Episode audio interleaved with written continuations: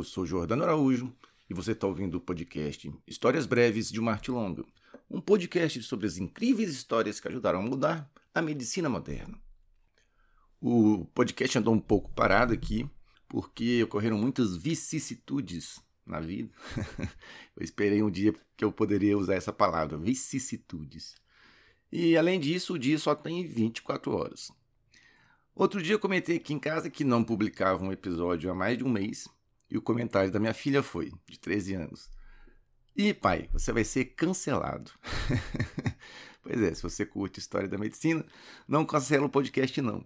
Esse podcast é um exército de um homem só. Eu que faço a pesquisa, roteirizo, edito, publico, essa parada toda aqui. Então tenha um pouco de paciência com este pobre podcaster. Hoje a gente começa uma série que eu havia prometido há um tempão já. A ideia é fazer uma série de cerca de oito episódios sobre a história da neurociência e da psiquiatria, com o curioso título de O que é que está se passando com essa cabeça?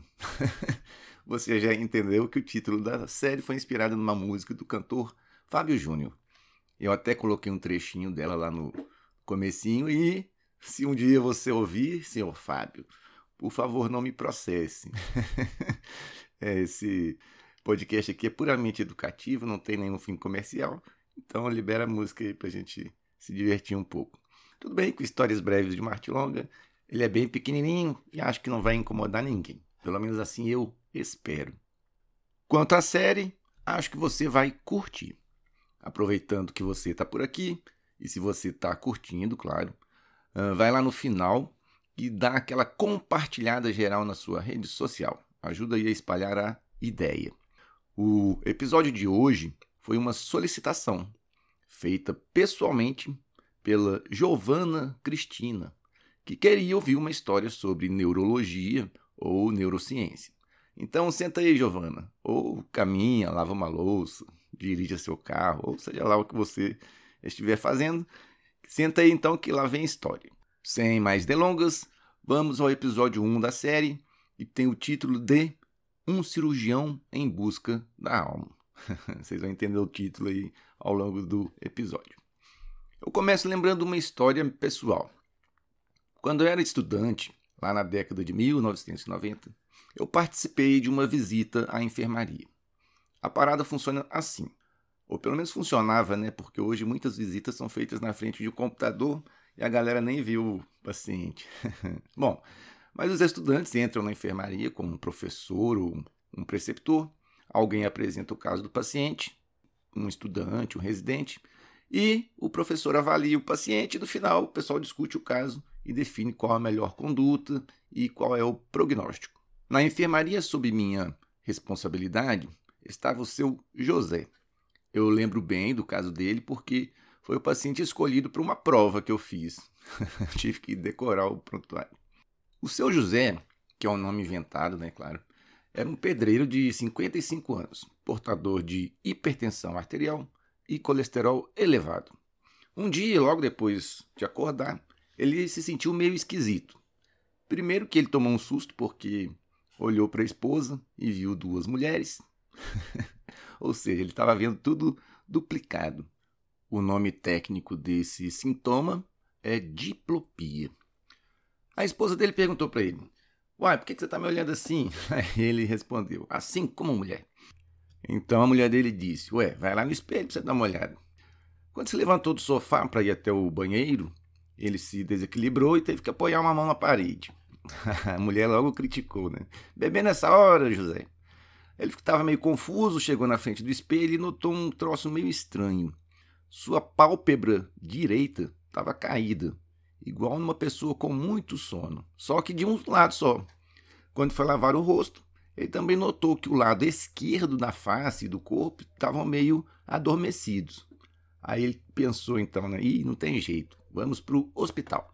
Lá no Hospital Universitário de Brasília, ele foi internado primeiro no pronto-socorro e um dia depois lá na enfermaria de clínica médica onde estudava este que vos fala, na época um juvenil estudante de medicina, a quem o seu José perguntou: O que eu tenho, doutor? Com uma certa vergonha, mas com sinceridade, a resposta que eu dei foi: Não tenho a menor ideia. a função do estudante era basicamente admitir os pacientes, passar o caso para o residente e depois contactar o especialista necessário. No caso, claramente, até para mim, que não sabia de nada, um neurologista. Confesso que eu estava bem confuso aí com o diagnóstico. O residente, enquanto o neurologista não chegava, pediu uma tomografia de crânio, que nem era feita lá na Galb na época, tinha que fazer fora. Aí, uns dias depois, chegou o grande dia da consulta com o especialista. O professor falou: Olha, não me mostre o exame de imagem. Eu vou fazer o exame físico e vocês me mostram depois. Ele então deu umas cutucadas no paciente, bateu com o martelinho em vários lugares, deu umas furadas na, no sujeito com a agulha neurológica, passou uma vassourinha pela pele do sujeito e mais um monte de outros exames que eu já tinha aprendido a fazer, mas não sabia interpretar direito em todos os casos. No final, ele se virou para nós que estávamos lá na, na enfermaria, participando da visita, e com um certo tom de arrogância declarou: Este caso é uma clássica síndrome de Benedict, da qual eu nunca tinha ouvido falar, claro. Bom, pelo menos eu não me lembrava, né? Podia, deve ter ouvido falar em algum momento aí, mas não me lembrava. E ele continuou: Essa pessoa tem uma lesão isquêmica de pedúnculo cerebral à direita e do tegumento anteromedial do mesencéfalo direito. Pode conferir aí no seu exame. Se você acha que esses nomes são difíceis de entender, eu que já tinha passado pela neuroanatomia há vários anos, também fiquei meio que boiando. O susto foi quando eu olhei a tomografia computadorizada. Batata. O cara tinha acertado tudo. Então eu, um tanto ingênuo, fiz a pergunta que acho que estava na ponta da língua do seu José também. E então, doutor, qual será o tratamento? o médico respondeu: nenhum dá alta e manda para fisioterapia. E saiu pela porta da enfermaria. a minha decepção acho que só não foi maior do que a do seu José, coitado. Eu fiquei pensando, pô, essa ciência toda e a gente não pode fazer nada? O episódio de hoje trata exatamente de fatos históricos que tornaram esse diagnóstico clínico possível e da busca de um médico por entender o funcionamento do sistema nervoso. Um dos grandes mistérios do corpo humano desde sempre é porque a gente é quem a gente é. De onde vêm nossos pensamentos? Como é que a gente ouve, fala, vê? Quem comanda nossos movimentos? E, você já viu, o órgão que faz tudo isso acontecer está dentro da nossa cabeça. Se você pensou em cérebro, tenho uma notícia para você. Cérebro, na verdade, se você for bem chato com linguagem, e eu sou um desses, né? É apenas uma parte de um órgão mais complexo chamado encéfalo. Encéfalo é como a gente chama tecnicamente toda a parte do sistema nervoso central que fica dentro do crânio. Lembrando que o sistema nervoso central é todo o tecido nervoso que está dentro da cavidade vertebral e da cavidade craniana. Então, encéfalo seria o quê? Então, compreende. Número 1, um, o tronco encefálico, que é uma parte mais primitiva, vamos dizer assim, onde são controladas as funções mais básicas, como respirar, o batimento cardíaco, etc. Número 2, o cerebelo, que está relacionado basicamente com a coordenação motora. Número 3, o chamado diencéfalo, que inclui o tálamo, o hipotálamo, o epitálamo e por aí vai. E, finalmente, a parte mais nobre, o telencéfalo, onde se realizam as funções, assim, vamos dizer assim, mais elaboradas da mente humana a visão, comportamento, pensamento, ações motoras finas, tudo isso é controlado lá por ele. Obviamente, esse é um resumo assim muito bem resumido da atividade encefálica e da, das, estruturas. Mas é só para a gente ter uma ideia e conversar sobre o seguinte: como é que a gente chegou a ter esse conhecimento? Houve muita pesquisa ao longo dos séculos para que a gente pudesse ter uma mínima noção de como as coisas acontecem dentro da nossa cabeça. Mesmo assim, muita coisa ainda é um mistério. Então, lá nos idos da Grécia Antiga, o filósofo Aristóteles achava que o pensamento, a emoção, a alma estavam localizados, sabe onde? É isso aí, você já acertou. No coração. Conforme até eu já contei essa história lá no romântico episódio A Anatomia do Amor. É daí a origem da ideia de que o coração é a sede da emoção. Eu não vou entrar em detalhes específicos sobre isso, porque eu já contei essa história, então vai lá e ouça. Essa ideia só começou a perder força com o desenvolvimento da medicina científica, especialmente a partir do século XVII, quando o médico inglês William Harvey demonstrou que a função do coração é, na verdade, muito menos glamurosa, obviamente não menos importante, que é bombear o sangue pelo corpo. Durante a Idade Média, a Igreja Católica se apropriou dos conceitos sobre alma e sua possível localização. Muitos tratados foram escritos por religiosos para lidar com o tema. Na obra De Civitate, não sei se é assim que fala em latim, né? Escreve Civitate Dei. O grande pensador da Igreja Católica, Santo Agostinho, declarou, abre aspas, esta é a verdade. A alma não é todo homem, mas é a melhor parte do homem. Nem todo o homem é o corpo, mas a porção inferior do homem. Quando as duas partes estão juntas, temos o homem. Fecha aspas. É. A ideia lá na Idade Média é que na morte a alma deixaria o corpo pela boca e o seu destino, ou seja, ou a salvação ou o inferno, seria decidido pela disputa entre anjos e demônios, de acordo com as ações da pessoa durante a vida. Existem umas imagens muito legais, principalmente no chamado Livro das Horas, que é um livrinho de orações para você fazer ao longo do dia, sobre esse assunto da alma deixando o corpo. Eu vou deixar alguns links lá na descrição do episódio. O dualismo entre mente ou alma e cérebro, como entidades distintas, continua evoluindo, até que o famosíssimo René Descartes, famoso né, pelo cogito ergo sum, né, penso, logo existo, localizou a alma num ponto anatômico muito específico, a glândula pineal. Para ele, a alma imaterial ficaria no cérebro, controlando o corpo, este sendo reduzido apenas a um meio né, que ela utiliza para se relacionar com o mundo material.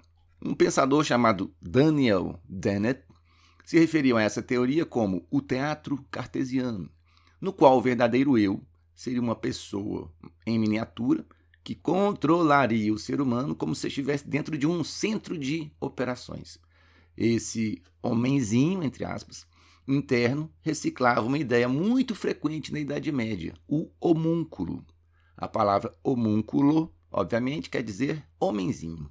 O holandês Nicholas Hartzucker, é difícil de pronunciar, foi a primeira pessoa a observar um espermatozoide por meio de um microscópio em 1674. Mas o engraçado é que, para conciliar esse fato com a ideia de que a alma do futuro ser já estaria pronta, ele fez o famoso desenho no qual ele coloca um feto em miniatura dentro de um espermatozoide. ele teria literalmente visto esse homenzinho no microscópio, que é bem, bem engraçado. Eu vou deixar o link também lá na descrição do episódio, porque é uma imagem muito curiosa. Como a gente já viu a exaustão aqui nesse podcast, no começo do século XX, duas grandes revoluções na ciência médica já estavam bem estabelecidas: a teoria microbiana e, com a consequente antisepsia e a anestesia.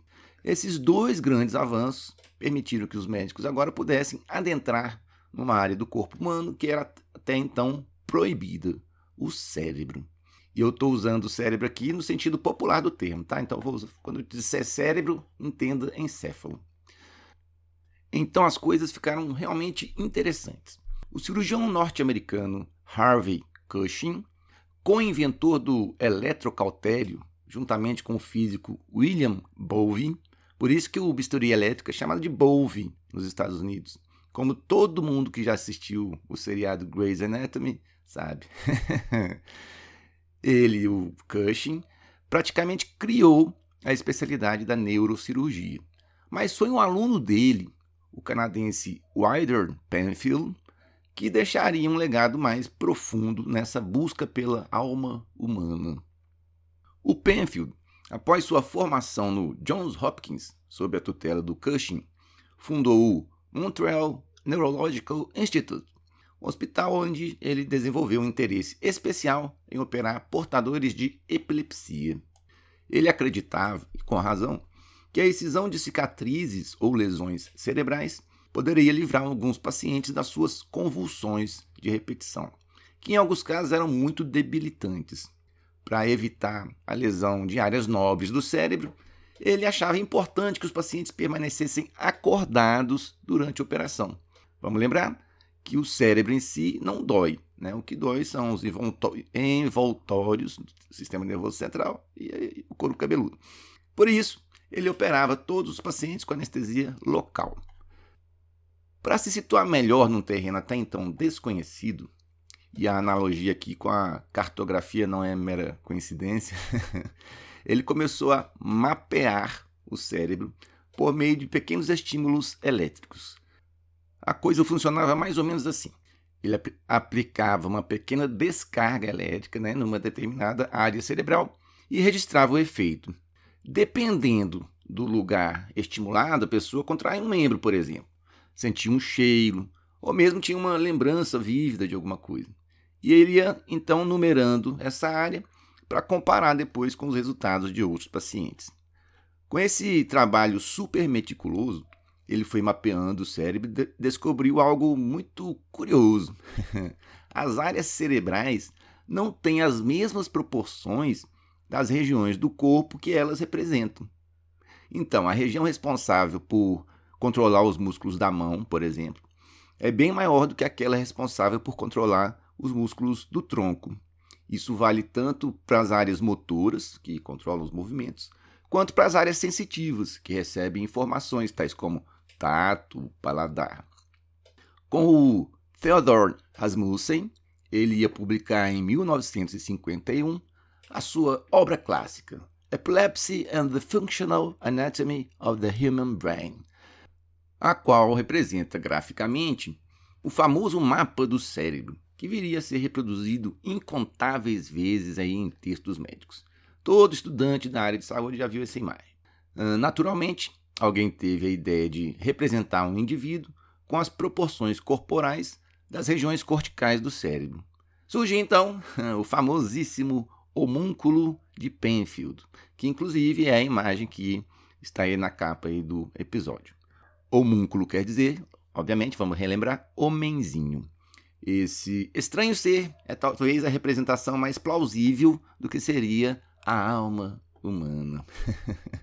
é interessante lembrar isso, é curioso, que na verdade existem duas representações: o homúnculo sensorial e o homúnculo motor, já que as áreas cerebrais com essas diferentes funções também não são proporcionais entre si.